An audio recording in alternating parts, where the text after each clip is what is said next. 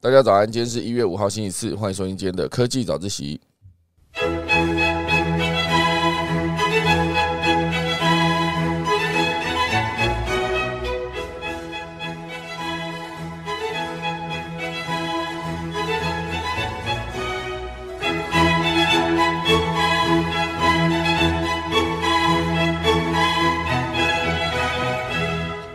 好的，今天科技早起呢稍微延迟了一些些啊。今天先来跟大家聊聊第一大段呢，会是这个 Google 的射月计划。哦，它其实之前是想要用来这个挑战新领域的这个射月计划，原本是想要开发自驾车，哈，现阶段呢却要用来数草莓，哈，这背后到底是什么盘算呢？协助农民数草草莓哦，啊，这好像跟他一开始定定的这个射月计划非常。庞大的这个计划的感觉有一点点不一样，好，大家来跟大家分享。第二大段呢，会是这个微软的 Bing，好，这个搜寻引擎呢，之后有可能要导入 Chat GPT 来大幅强化搜寻能力，最终的目标就是要抢 Google 的搜寻龙头宝座嘛。哦，这个 Bing 不知道大家有没有用过？我之前自己在用的时候，发现它的搜寻结果呢比 Google 的少了一些，哦，所以最终呢，我还是习惯用 Google 搜寻，就回到 Google，就比较没有在用 Bing 了。那现阶段如果加入 ChatGPT 会不会更有用呢？等下来跟大家聊聊。第三大段会是这个数位转型的成功案例，哦，也就是我们的喜特利，喜特利这间公司，哦，算是在台湾有一个完整的数位转型的新方式，用订阅制，让我们终身过开金的科技早自习喽。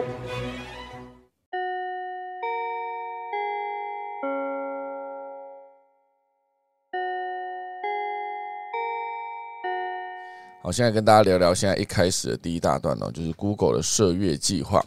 原本呢，他们就定了一个这个挑战新领域，哦，就是它的 Moonshot，就是射月计划。原本你就会联想到科幻小说里面有大胆前卫的新概念，哦，比如说真的要登陆啊，登陆火星，登陆对，登陆火星，哦，或者是直接为人类找到一个下一个可以生生存的星球。我觉得这个射月计划应该是一个更广大的领域。不过呢，现阶段他们的最新计划比较朴素，就是协助这个农民数草莓哦，数草莓。因为这是一个草莓的厂商哈，它叫做呃 d r e e s c r o w 哦，种植了多达二点五万种草莓哦，非常多种，二点五万种哎，好不是二点五万颗哦，是二点五万种。那每一种如果十颗的话，就有二十五万颗草莓哦，非常多。那他种了这么多草莓之后呢，他希望从里面找到这个最美味、最多产的一个品种，同时呢，也是最大限度要减少使用肥料或是这个杀虫剂。所以呢，现阶段就会需要 Google 的技术资源啊，他们就有一个新的计划，主要呢就是利用农作物的各种资讯。来帮助农民精准做决策，并且打造这个大型的自驾探查车，深入田里去收集每一株草莓的生长资讯。好，所以这个探查探查车哦，其实蛮可爱的哦，类似这个威某的自驾技术，具备有越野功能的车轮跟六枚镜头，我觉得可以从各种不同的角度去拍摄农作物。那现阶段，Google 是不止在草莓上面下功夫哦。也跟其他十多家企业一起测试这个农业技术，比如说中国化工旗下的先正达，就利用了 Google 开发的演算法，辨识这个致命的杂草。哦，这个致命杂草包大摩概念哦。我自己在山上那边砍树的时候，我就发现有一种这个蔓藤，它其实就是会直接攀附在所有的植物上面。那当它长上去之后呢，你就会发现。这个植物就被它盖住，然后就死掉了哈。你真正想要种的植物，就因为这些蔓藤长在上面就死掉了。这蔓藤长在上面其实是非常恐怖的，因为长很快。我觉得之前都是聊到什么外来种啊，比如说一些动物，或是最早是什么五呃五，那不是五国元，那个叫什么呃什么螺哈，有一种那种红色的哈，就直接长在那个池塘里面啊，福寿螺。哦，就是还有很多啦，有一些是没有天敌哦，就相对天敌比较少的一些动物，然后就会把原生种吃光光哦，动物植物都一样哦，所以我觉得如果之后这个人类越来越多哦，你会需要粮食一定也越来越多，那你就绝对需要把农业这个技术呢做更好的更新哦。如果农业没有效率的话，其实我觉得对未来的个人类要生存呢，其实是相对更困难。好，所以这一次呃，回到这则消息哦，Google 会愿意花更多的时间跟技术。来让这个农业哈，不管是它现阶段在针对这个草莓，还是未来的所有的农业，可以使用到它的演算法，让这个生产的效率提高。那对人类呢，都算是一件好事。我觉得我从小就觉得农业是非常辛苦的一个产业，因为它看天吃饭嘛。哦，除非你真的是把所有的温室都已经盖好，那温室其实你也担心遇到台风嘛，对不对？好，所以当真的在靠天吃饭的时候，如果天气不好，你这样直接一个寒流一来哦，所有的农作物全部都死掉，然后所有的养殖类，好像那之前的鱼温啊，里面的鱼全都冻死，然后就直接呃鱼肚往上翻，然后就浮在这个池塘里面啊，看了真的很心痛。好，所以农业最辛苦，但是人类却无法离开农业，因为你需要食物。好，所以我之前看到一篇文章是写说那个种莲雾的一个呃厉害的一个农夫，他其实之前就有思考到说，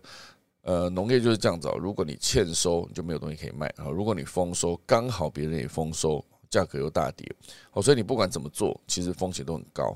那当时那一个种莲雾的就聊到，我就想到一个方法，他会觉得说，别人都在盛产的时候我也盛产，那这样子就浪费。那何不别人盛产的时候，我就让我的莲雾先不要盛产，然后先不要长好，然后等到别人全部卖完，卖完到整个市场上面没有，就把这整轮卖完之后呢，他再把他自己的莲雾推出来，然后他推出来之后呢，就变成了这个是市场上面只有他的莲雾买得到。那当然就可以赚钱了，所以他就必须必须解决，就是莲雾原本在几月就应该要成熟了，他就必须让它在那一个月份先停止生长，然后等到别人都卖完之后呢，再让它开始生长。他用的技术就是用光哦，直接在它的整个温室里面呢改变那个光，然后就骗那些植物，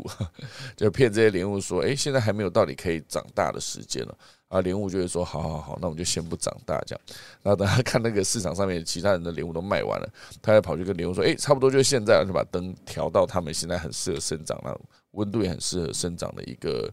呃环境。”然后莲雾就长好，长好之后呢，就被卖到市场上。然后每个莲雾就在那边转头对他说：“哎，你怎么骗我这样啊？没有用，他还是市场上面唯一有莲雾的人哦。”所以我觉得农业需要更多的技术来更新啊！现阶段，Google 就是用这种方式来直接做到一个让农业有更多可以调整的这个技术哦。所以我觉得这一块非常的不错。好，那今天原本收集非常多的内容啊，包括这边还想要跟大家分享，就是在工作领域上面的调整啊，比如说像乐视啊，乐视这间公司是中国的串流影音平台，他就宣布每周工作四天半。好，就比较，呃，你看，呃，从周休二日变成周休二点五日，我觉得礼拜五的下午不用上班了这个概念，哈，这就算是一个，我觉得未来很多的公司可能会渐渐的转向，哈，可能有没有可能以后就是全部变成周休三日，哦，让更多的工作者呢在工作之余还有更多的时间去好好经营自己的生活，哦，以免工作持续遇到这个你就不想工作，哦。工作的情绪低潮这种状况，好，那这当然就是乐视直接做的事情啊。原本还有另外一篇也是跟这个整个创业相关的内容，哦，就是七年前啊，有一个呃赫姆斯啊霍姆斯哈，就是已经被这个拍成影集了，就是他当初是说可以用一滴血验出两百多种以上的病。哦，后来事实证明，他是一滴血验不出来这么多，然后就直接被抓去关。哈，那七年后的二零二二年，币圈又有一个最大的诈骗，哦，就是这个呃 FTX 的创办人哦，山姆班克曼弗里德 SBF，就是这个七年前、七年后都有遇到这种戏骨，原本是非常火热的这些创业家，最终被诈骗。所以为什么戏骨会专门崇拜这些天才？哈，那。最终会得到这个结果呢？原本今天想要跟大家分享这则消息，不过就快速带过去。好，好，第二大段来跟大家聊聊这个微软。微软呢，它的搜寻引擎叫做 Bing 啊，B I N G。之前在搜寻引擎的争竞争中呢，它就输给了 Google，因为 Google 就是在搜寻龙头这个领域，哦，所以 Google 现阶段就是自己当然也持续提升自己的能力，可是像后进者像 Bing 啊这些其他的搜寻软体，他们就会需要做一些新的调整跟改变，哦，才有机会追上 Google 的这个龙头的地位。那当然现阶段最红的是 ChatGPT，哦，所以如果说并之后导入导入了这个 Chat GPT 的话，有没有办法大幅强化它的搜寻能力呢？哦，就是这个导入 Chat GPT 后的并哦，它不会跟 Google 一样，只是单纯推网址连接给使用者，而是呢会理解使用者所输入的语义之后，提出不一样的解答资讯，来帮助使用者更快解惑。好，所以我觉得以前搜寻 Google 的结果哦，它会给你很多的可能哦，就是你可能会呃这几这几个网站可能有你要的答案。如果说之后像呃 ChatGPT 它做的事情，可能就是它就是你你需要这几个网页，然后它就把这几个网页里面的内容，然后做一些整合整理，然后直接告诉你哦，你可能应该怎么做哦，就是给你一个答案，而不是说就给你一些网址。因为像之前 Google 给你一些网址，它就有机会做这个广告的收入。好，比如说，如果你愿意付费，我就让你这个同一个关键字，我就让你这个关键字跑在第一页搜寻结果的最上面。好，那你当然就有更多接触到观众的机会嘛。好，这也就是 Google 在卖它的关键字广告的一个方式。好，所以像我之前在做平台做自己的 IP 的时候。我觉得在第一时间，我就先思考哪一些关键字是完全没有被用到的。那自然而然，只要有网友去搜寻这个关键字，我一定是第一页的第一个。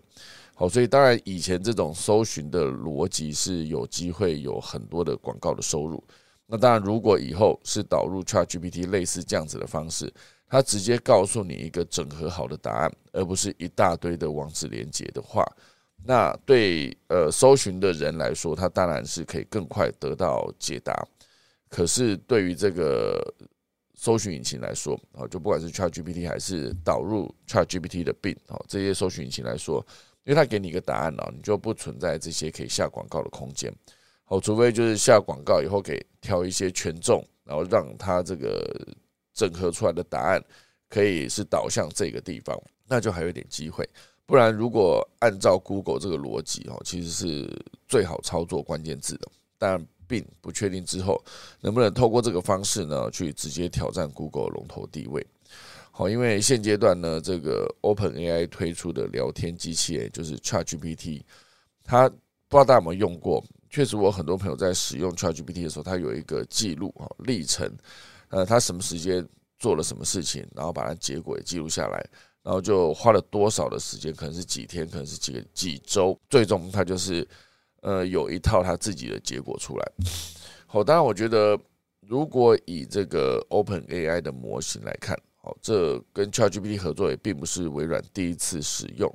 因为他在二零一九年呢就大力支持 Open AI，好像是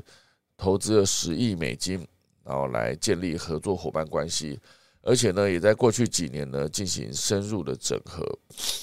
哦，所以这些 Open AI 的服务在微软上面算是一个很常合作的状况。好，当然目前为止呢，比较有趣的是，除了微软之外，好，苹果现阶段呢也传出正在开发搜寻引擎来力抗 Google。根据内部的消息呢，苹果的搜寻团队至少已经有两百名员工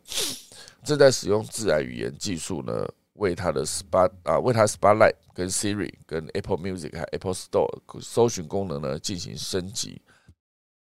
好，不确定大家有没有用过 Spotlight 啊？我自己在用，应该说这个 Spotlight 呢算是一个苹果的电脑或者是苹果的手机或者是平板哦内建的一个搜寻功能。它其实可以用更完整的角度去搜寻你这个电脑里面曾经出现这个关键字的所有档案啊。这个 Spotlight 是有在用 Make 的人应该都会去使用到的一个功能。那如果之后可以有更好的搜寻结果，那就是苹果目前为止花了两百个人力好去做的这个新的服务。我相信之后在呃用语音去，比如说像现在我在语音搜寻那个 Apple TV 里面的档案，或者是我直接用这个呃告诉 Siri 说我需要播什么样的音乐，哦，接下来可以越做越精准，那其实就是一个非常不错的一件事情。好，另外一个跟 AI 有关的新闻呢，也想跟大家聊聊，就是现阶段大家去判断一下，智力投资 AI 的老板，他到底是在扼杀人类的工作权吗？还是他们其实是帮助未来的人类可以获得更多的自由。好像说 AI 这个工具哦，当它出现之后，会渐渐的取代很多的人力。哦，以前就想说，呃，机器出现会取代一些重复劳动的工作哦，比如说流水线上面的某一个工区哦，那或者是我们在高速公路上面的收费员哦，就直接被呃取代。好像这一些被取代的工作，一开始看会觉得好像他们是比较简单的领域。可是未来如果说这个 AI 做的越越算越精准的情况下，有没有可能就你会觉得他好像是比较高阶的一个，像是律师，哦，或是这一些代书等等，或是记者哦等等，他们有没有可能都被 AI 取代呢？因为律师他其实要做的事情就是熟读法条，然后也熟读之前的判例。那这些判例呢，有机会变成一个自己在打现在这场官司的时候有帮助的一些案例啊。那这些其实，在 AI 时代要去收集这些判例的资讯，或者是快速告诉你每一个法条，或是理解每一个法条背后的意义。我相信，在 AI 持续不断的被训练之下，AI 的律师未来也许会是一个。对现在的律师有很大挑战跟冲击的一个角色，好，所以我觉得现在可能已经可以有很多的戏，已经可以开始写到 AI 的律师去了。像之前那个非常律师语音语哦，他是人嘛，那之后有没有可能他之后的续集就会遇到这个 AI 的律师呢？如果真的遇到的话，或者是你就想象之前那个刘德华也曾经演过律师哦，就是那种香港的法院，他其实每个律师你要戴那个毛毛的，有没有？左右边那个卷卷的白色的头发，我以前看到觉得有一点滑稽，哦，可是不知道为什么他们就是一定要戴那，就感觉律师好像小时候一开始遇到的认识的律师好像就应该长那样，后来发现，诶，台湾的律师怎么法官什么，在整个法院里面好像都没有这种卷卷头发的人哦。好，所以这是之前的对于这些 AI 的理解。好，所以像现在大家会去思考说，你看第一次工业革命。哦，就是带来了机器取代人力的威胁感。好，十八世纪初的工业革命，那后来呢，在呃之后一路走到现在，你的工作会被取代？当然是从蒸汽机，然后到整个后来一路走到现在的 AI，都有可能会是一个击败众多劳工这件事情啊。所以所有的工作阶层都忧心忡忡。那当然，以经济学家来看哦，从经济学的领域来看，凯因斯哦，他在一九三零年就有思考了我们子孙后代的经济可能性。好，所以类似这种技术性的失业呢，会不会只是暂时适应不良的阶段？未来哦，所有的呃重复性的工作如果都被 AI 取代了，那人类是不是就拥有更多的自由的时间了呢？哦，那这是不是好事？也有待后续时间来证明哦。那这是来自一本书哦，叫做《大威胁：未来经济十大趋势跟生存法则》，哦，是天下杂志授权转载的一本书的一个简介，那就分享给大家。那第三大段呢，要跟大家聊聊这个喜特利哦，啊，喜特利这间公司算是台湾的公司，这个是以一个烤地瓜的原理来翻转数位转型的迷思哦。就是这间公司最终是以这个订阅制来创造营收的新来源，哦，所以它在转型的过程中呢，有几个重点。它的重点就是从观念开始出发，好，比如说它的观念一，数位转型并不是万灵丹哦，最重要的是你的目的是什么？那它的观念二，好，就是从现有的核心能力去延伸赚钱的新方式，啊，现有的核心能力就是再怎么样赚，你不会离开自己的核心能力啊。那像第三订阅制呢，就带来这个 ESG 的新思考。ESG 现阶段非常多的企业都在关注这个循环经济理念。好，所以先从他的观念一开始讲，数位转型不是万灵丹，但是目的才最重要。好，比如说以学术派的说法来说，数位转型的目的当然就是思考这个与客户的攸关性，更全方全方位的服务客户。但是以务实派来说呢，这些数位转型的目的就是让公司产生新的竞争优势。那当然，在这一个他们喜特利的领导者哈，他的 CEO 总经理啊，应该说在那个侯少燕，他就有举出。数位转型的目的其实很简单哦，直白一点讲，就是要能够赚新钱。我觉得赚新钱这个这个定义，我觉得非常清楚。赚新钱，可是他紧接着他的观念二就提到，他赚新钱并不是比如说我今天在做这个设备，明天跑去炒房地产，完全跳到不同的领域哦。他还是要从这个现有的核心能力延伸来赚到新的钱。好，比如说他就举了一个例子哦。中国用语中有一个说法叫做“烤红薯”，红色的红，薯条的薯，就是红番薯的意思啊。那就类似台湾在，假设你在控窑哈，你在烤地瓜，那很多时候都是在，比如说你在呃自己在烤肉的时候啊，你会生火，然后有木炭烧的红红，就开始烤。那烤到最后面剩下一些红炭哦在那边的时候，你就可以直接把这个铝箔纸包住地瓜丢进去，我就可以用余温来加热哦，余温呢剩下的温度就不用再添新的柴火，好，就是主要再把它变成温烟一点，就是剩余价值的再利用。那像小米就是这个做法，它之前是三 C 的品牌，可是它却可以在它的卖场啊，中国的卖场就销售毛巾、哦牙刷这种。日用消耗品，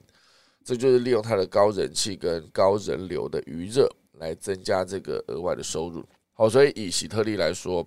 他为了要解决店家的痛点呢，他就只需要用核心能力，顺便烤个地瓜。哦，比如说，他就服务了既有的经销商跟二 C 的家啊 to C 的这个家用客户，老早建立了绵密庞大的售后服务团队。所以呢，他在推出订阅制之后，像是刷刷锅店家在开店的时候，你就不需要再一口气购入大量的 IH 电磁炉，而是以租代买来这个订阅一个是加热的能力哦。它并不是订阅这一台设备，而是它订阅加热能力。它的概念就有点像是这个卖引擎的，好，比如说飞机的引擎，它并不是卖一个引擎给你，而是它给你卖这个引擎的里程数。比如说你在飞多久之后呢，就可以直接。由这个卖引擎的这个公司来做保养，因为你你把引擎卖给这个航空公司，它还是需要保养。那那保养难道要自己派一批人吗来做这个保养的工作？还是你直接把这个订阅制的服务直接让卖你引擎的人直接帮你把它做好？这些技师绝对是最快速可以完成整修跟这个保养。好，所以像喜特利呢，他就是直接在卖电磁炉的时候，直接卖给涮涮锅，就是我卖你是。卖你的呃，应该是让你订阅这个加热的能力，而不是卖涮涮锅的电磁炉给你。因为电磁炉给你，到时候你坏掉，你也需要去做更换或是维修。你如果一开始买新机又贵，好，所以这个订阅制直接解决了这个涮涮锅店家开店的时候，一开始降低投入成本，然后后续做维修也由这个喜特里直接完成。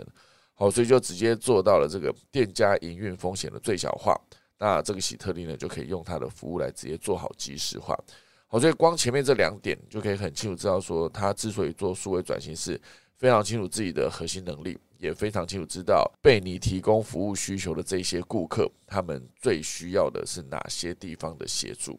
好，这两块我觉得就非常精准了。那像观念三就是订阅制，也可以思考这个 ESG 哦，带来 ESG 的新思考。现阶段呢，很多企业在投入 ESG 哦，就是这一个经济循环理念这件事情的时候，哦，都会苦于改产线、改流程，投入庞大的人力。那但是如果是以这个烤地瓜的原理哦，这个喜特利它就不做非常大的投资，而是从一些小地方就能带来大改变。好像是它可以直接做到减少废弃物的利用，啊，做到有环境友善，也可以透过订阅制的 IH 电磁炉呢，做到及时维修、延长使用寿命。因为如果你今天只是把这个机器卖给对方，坏掉，对方可能就直接修不好就直接丢，或者他发现这样修很贵，他就宁可买新的。那这样子这个电磁炉呢，就直接算是报废了，就丢掉，没办法再持续在它其他部件都没坏的情况下。去延长它的寿命，没办法。好，所以我觉得完全是从这个核心能力出发，一路走到这个 ESG，就算是这个喜特利做的最好的一个数位转型。以目前为止呢，它就算是全台湾第三大厨房电器品牌喜喜特利哦，就是用它自身的经验告诉你如何利用核心能力的剩余价值转呃缴出漂亮的转型成型成绩单。好，以上就是今天可以早起啦，快速跟大家分享一下今天的农民历。今天呢是一月五号，也就是农历的十二月十四。好，明天要拜拜喽。好，那今天是宜会说开光沐浴灌机会有做灶放水筹续筹。好，然后即嫁娶安葬出行。好，就准备再来打一次下课钟喽。